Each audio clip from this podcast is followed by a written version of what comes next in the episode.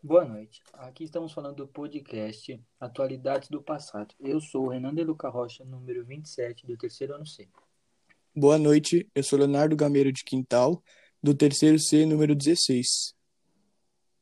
Eu sou Marco Aurélio Brito, número 20 do terceiro ano C. O nosso público-alvo com esse podcast vai ser tentar representar os mais pobres e tentar conscientizar os mais privilegiados. Através disso, vamos falar um pouco sobre a obra do Dr. Drauzio Varela, que ele fala um pouco sobre o tema da estação Carandiru. A estação Carandiru de, de primeira foi uma, foi, uma, foi uma forma de eles tentarem recuperar os presidiários, mas por conta da superlotação, por meio de, de formas desumanas, muitos deles acabaram sofrendo como se fosse um poder, sofrendo um poder da parte superior e até mesmo se revoltando e não cumprindo a sua função principal, que era se reeducar.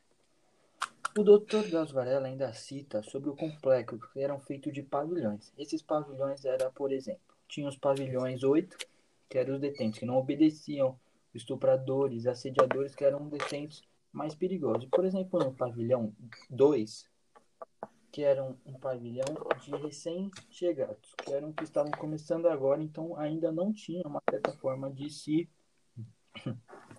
de se é, de se queimar dentro do presídio, do presídio. Esse pavilhão 8 que você falou é aquele pavilhão que foi criado porque se eles fossem misturados com os detentos normais, eles seriam mortos porque eram pedófilos, né? Sim, sim. E ainda É, porque era- sobre isso para controlar para controlar a AIDS, porque tinha muitos estupradores. Sim. Então agora a gente vai debater ainda mais sobre o tema através das perguntas, de, de algumas perguntas que foram deixadas para nós. Então, mas esse, esse tema aí é, é bem complicado porque é, você vê que eles têm uma boa administração que eles dividem em setores, né? Mas mesmo assim é, acontecia muitas rebeliões e era bem complicado isso. E, inclusive, como você falou, tinha uma só dos pedófilos, dos travestis para dar uma para parecer mais organizado, né? No começo eu acho que eles estavam se organizando bem, mas aí depois é, se perderam na superlotação, né? É, Sim, Também, foi um dos problemas, porque em, em cela que cabia um, colocava nove, entendeu? Então, é, os funcionários era quase impossível ele- eles garantirem a, a segurança de todos. E eu já vi vários relatos que, por exemplo, é, antes do massacre, é, tipo, eles falavam que dava muito bem para não ter acontecido o massacre, foi um erro de administração, que era só ter cortado a luz e a água, que eles resolviam ali mesmo, eles iam negociar, mas não, eles quiseram é, entrar a polícia, então óbvio que ia dar conflito polícia e presidiários e acabou dando um massacre enorme. E depois que a Choque invadiu uma vez, aí foi foi para água abaixo, porque eles sabiam que a Choque não, não ia poder invadir tão cedo de novo, entendeu? Aí começava a rebelião, essas coisas, e aí perdeu o controle, por isso que desativou. não, e ainda o estopim dessa guerra, desse massacre dentro da, da- do presídio foi por causa de uma partida de futebol. Pois é. É, eu vi isso. O aí. ideal Aí- seria o futebol é ajudar eles a reintegrar na sociedade como uma ferramenta, mas acabou sendo ao contrário. Então É. vamos falar Aí agora depois disso sobre- aí eles Pode eles demoliram, né? a, eles demoliram o, o presídio do Carandiru, né? Isso. E, e fizeram o Parque da Juventude e um museu lá. Mas eu mesmo me sinto mal entrar no Parque da Juventude e lembrar que é onde estou brincando, passeando, foi palco dos maiores massacres da história do Brasil. Eu imagino como deve ser dolorido, doloroso para famílias dos mortos passar no local onde os entes foram massacrados e ver que hoje foi construído um parque. Talvez até para tentar apagar o passado, né? Com certeza. Tem gente que fala até que sente energia ruim de estar lá. E eu fui poucas vezes lá, mas eu não, também não gosto muito, não. É. Então vamos responder agora. Vamos debater agora sobre as perguntas, então. E vamos começar pela primeira aqui. Não, vamos, daquela- vamos falar um, um pouco das citações, porque, como a gente sabe, nesse, nesse local que era o Carandiru, ele foi demolido pelo general do Alckmin, né? Depois dessa toda essa Uhum. confusão que eu falei. E aí surgiu o, o Parque da Juventude, que o Marco falou, e também surgiu o, Museu Penitenciário do Carandiru, que lá, é, mesmo sendo um lugar inóspito e hostil, existe a cultura lá dentro, na vivência dos carcerários, né? E ela se localiza na Zona Norte, na capital. É... E. É ali na Isso, na né? Avenida Zakinash, sentido Center Norte. E, tem, e lá tem resquícios da, museu, eu já fui lá, tem resquícios da história ainda de lá, do dia a dia, das celas. Também tem artes que eles usavam como terapia para humanizar eles, para deixar mais calmo, sabe? Para reintegrar, como era feito futebol também. E, e também tem muita coisa interessante. Lá tem obje, objetos artesanais que foram transformados em armas. Então, por exemplo, eles pegavam um, um pedaço de janela e transformavam em arma e tal, para rebeliões. Lençóis eram usados como é, cordas de fugas. E, e tinha até produção de pinga lá dentro, a chamada Maria Louca. É, os caras passaram dos limites. Pois Mas é. vamos falar um pouco aí das perguntas agora. Era algo meio, muito meio medieval, né, mano? Tipo, as coisas que eles É. faziam. tudo Então, mais. era no puro. Chamavam eles de, eles de burro, né? Mas os caras conseguiam produzir cachaça com a pinga, né? Com quase nada, armas. Ele tinha que, vir, ele tinha que se virar sozinho, né? Então, exatamente. Então, através das perguntas agora a gente vai né, debater um pouco mais a fundo o tema. Porque, pelo que o livro mostra, é, o padrão que era implantado era, por exemplo, que esses presos, esses detentos, eles tinham leis que eles tinham que ser, eles tinham que obedecer como uma forma de como, como uma forma de subordinação. Por exemplo, eles tinham que obedecer. Então, eles tinham horário para acordar, hora para tomar sol e horário, por exemplo, até para comer e fazer outros tipos de atividade. Mas também é, a maior intenção era de recuperar eles para eles voltarem para a sociedade educados e de forma mais conscientes. Então, eles não eram obrigados a trabalhar, mas o objetivo era esse. Só que, por exemplo, com eles não querendo fazendo isso e ainda sofrendo todos os males que tinha dentro do presídio, as situações que eles não respeitavam ainda geravam confusões. Então, tipo, isso é um modo de debater que, por exemplo, assim, foi feito para, para recuperar eles, mas por conta de uma má administração, talvez, eles saíram de lá ainda pessoas piores, criando, tipo, facções, quadrilhas muito maiores do que quando eles entraram. Falam que o PCC foi criado no Mu- Carandiru, né? E... Muito pior, eles saíram muito mais agressivos depois de depois de quase 111, né, é, massacrados, não tem É. como eles não saírem mais agressivos, né? E sobre isso que você falou, Marco, eu não sei se é verdade.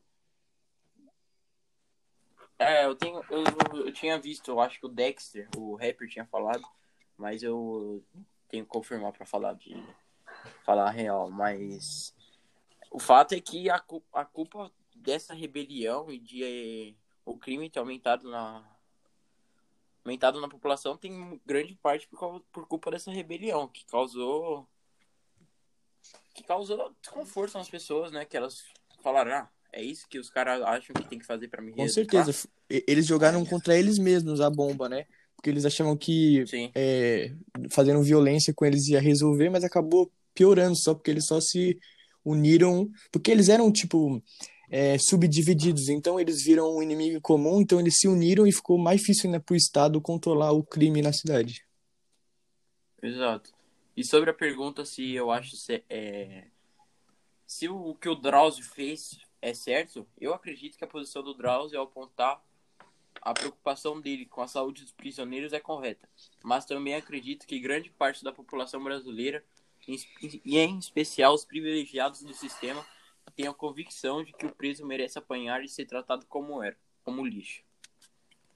É, Eu realmente. vi um, eu vi um vídeo do Drauzio que ele fala sobre isso mesmo, que tipo, as pessoas viam esses presos como, por exemplo, eles erraram, então eles têm que apanhar, eles têm que morrer, eles têm que sofrer todas as punições possíveis.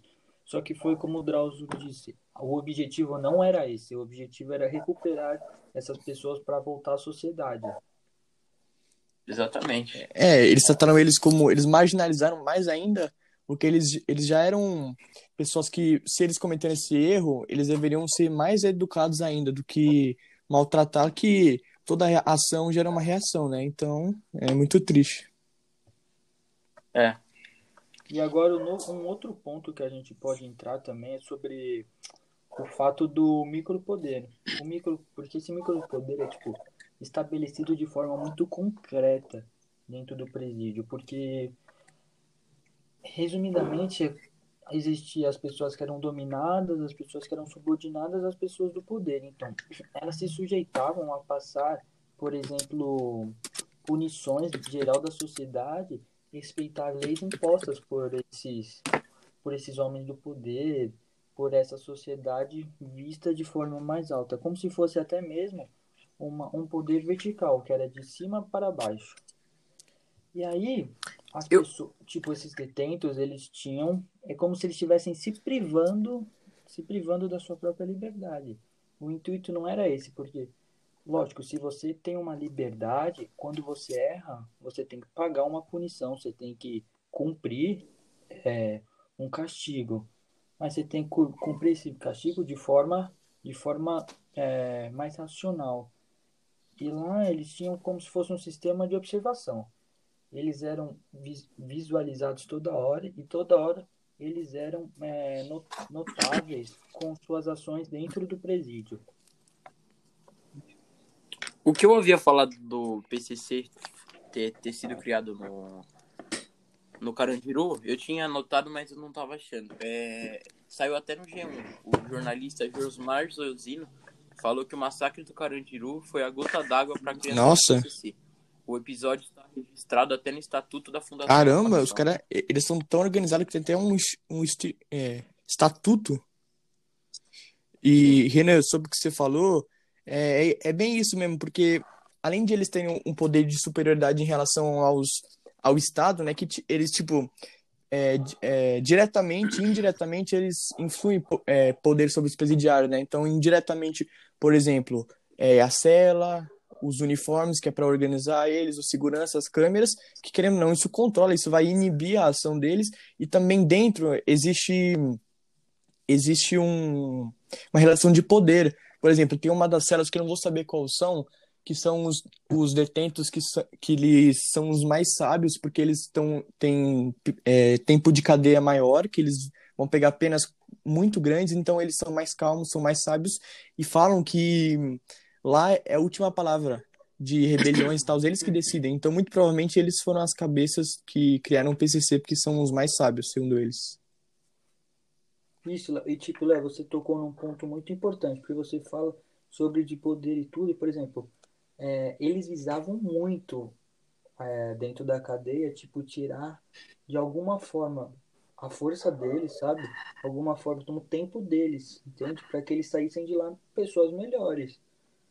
Mas, tipo, tem muitos casos que totalmente saiu piores, como a gente disse. Por exemplo, e hoje, infelizmente, as informações que chegam são sempre as piores. Porque, por exemplo, eu não conheço uma pessoa que tem uma história boa dentro do Carandiru. Com certeza, eu sempre que eu escuto alguém falar que conhece alguém, tem algum parente que foi no Carandiru, eles falam, nossa, só de você ter saído de lá vivo, parabéns, tá de parabéns. Então isso acaba até, às vezes a pessoa deixa de ser bandido e vira psicopata até saindo de lá. E a próxima pergunta foi feita por um prisioneiro perguntando se ele acha que as ações tomadas pelos direitos humanos e pela mídia ajudam bastante eles lá. É, pre- e ele falou que, que não ajuda. E eu e perguntou se eu concordo. Eu falei que eu concordo com o prisioneiro, pois embora existam pessoas bem influenciadas na mídia e nos direitos humanos, o barulho feito pelas ações dessas pessoas reflete, reflete pouco ou nada na situação dos prisioneiros.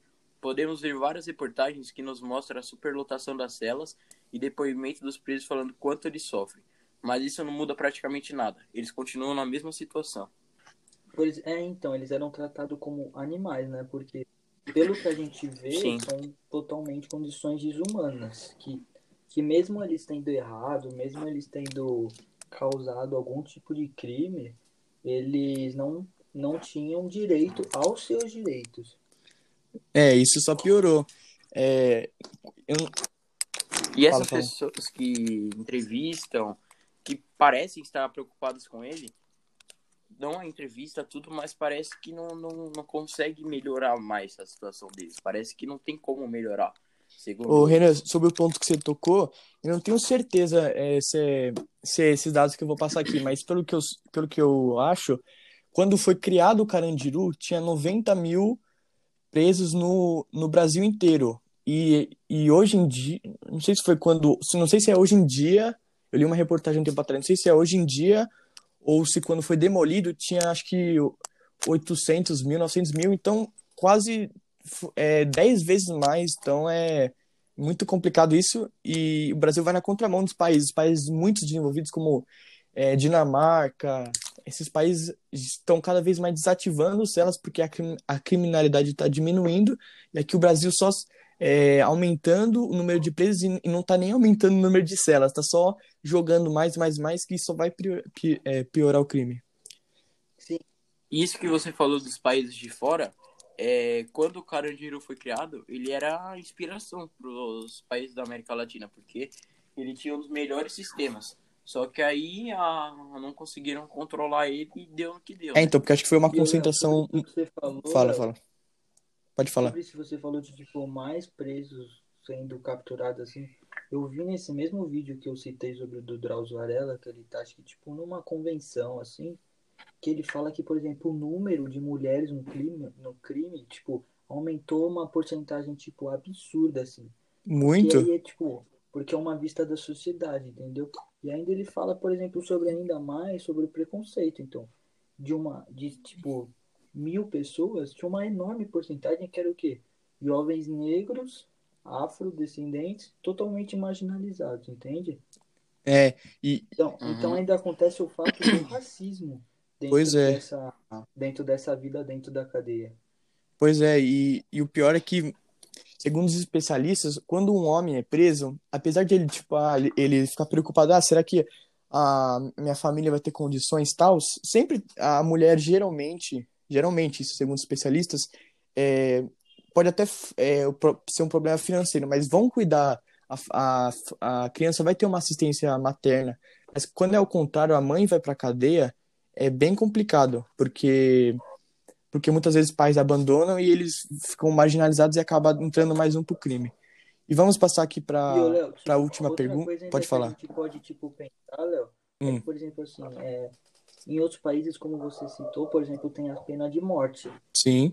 E aqui no Brasil não tem uma lei que, que tipo julga você a pena de morte, mas se você for pensar de uma ordem lógica, talvez eu possa até estar falando uma besteira, mas se você pensar de uma ordem lógica, às vezes, uma pessoa que estava indo para a penitenciária do Carandiru, ele estava recebendo uma pena de morte. Sim. E dependendo do que ele fez, era algo óbvio, era certeza que ele teria algum tipo de problema desse tipo dentro da cadeia. Ó, só antes de finalizar esse assunto aqui, tinha até quase torturas lá antigamente, que tinha a câmera do escuro, que era praticamente uma tortura, mas hoje em dia está proibido no Brasil. E agora passando para a última pergunta, que eles perguntaram se tinha uma espécie de autogestão mantida dentro da cadeia. E como a gente é, leu no livro do Drauzio, a cadeia ela pode ser considerada sim uma sociedade à parte, que tem regras, costumes próprios de lá de dentro. Então, sim, tem uma autogestão dos carcereiros, porque eles têm um controle interno. Eles, quem tem o controle lá são os próprios presos. E um exemplo disso, agora eu vou citar o PCC que vocês falaram, em São Paulo, atualmente, 90% das, cadeia, das cadeias masculinas, 90%, 90% quem comanda é o PCC, o primeiro comando da capital, que é a facção que a gente citou mais cedo. E, e dentro dessa sociedade à parte, eles buscam. É, muitas falam que lá, às vezes, é, às vezes, tem mais justiça do que aqui. Porque lá eles levam a justiça com mais rigor. Tudo bem que é na marra, né? Que é com porrada e tal.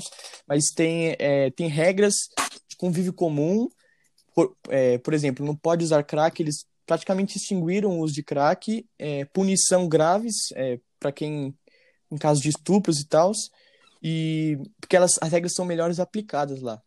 Para finalizar, é, eu acho que isso não prejudica a pessoa, ao contrário, ela ajuda a reintegração, porque a cadeia, na teoria, ela é uma escola de como viver bem em sociedade. Então, eles têm uma autogestão saudável, sem infringir a liberdade do outro, sem agressão, é, seria muito benéfico para as pessoas se reintegrarem na sociedade. Mas o problema é que nas cadeias elas aprendem isso na marra e deveria ser de forma saudável com auxílio do sistema. Concordo totalmente com E eu já ouvi muitas pessoas falarem que a, que a lei feita na prisão Melhor. é Já escutei muito, muito isso. Nunca nem tive a né? é, nunca entrei, mas eu tenho a curiosidade. Mas falam que a vida de lá é muito melhor que a do mundão, é mais justo, mas também é muitos relatos de gente que não gosta de. Eu acho que em outras cadeias até pode ser que seja, mas no Carandiru em específico, acho que era, não sei se era tão justo assim. É, porque é, eu concordo com você. Alguém quer citar mais algum tipo de, de alguma referência, alguma coisa? Eu acho que a gente falou bastante coisa, né? Eu acho que a gente conseguiu mostrar o nosso lado, o que a gente É. acredita. E que É, isso não aconteça mais, né? demos a nossa opinião, explicamos os acontecimentos e é, muita gente fala, ah, pra que tem história na escola e tal? Pra que que existe é, pessoas que estudam história? Porque é o seguinte, tudo que você estuda na história é pra não reacontecer. A gente viu que foi uma péssima ideia tudo isso e a Exatamente. gente traz isso pra é, atualizar as futuras gerações, que nós somos a ponte pra elas e tudo isso que a gente trouxe, espero que sirva pra fazer as pessoas pensarem mais sobre o assunto. E é bom lembrar que nenhum policial foi preso com essa, com essa atitude.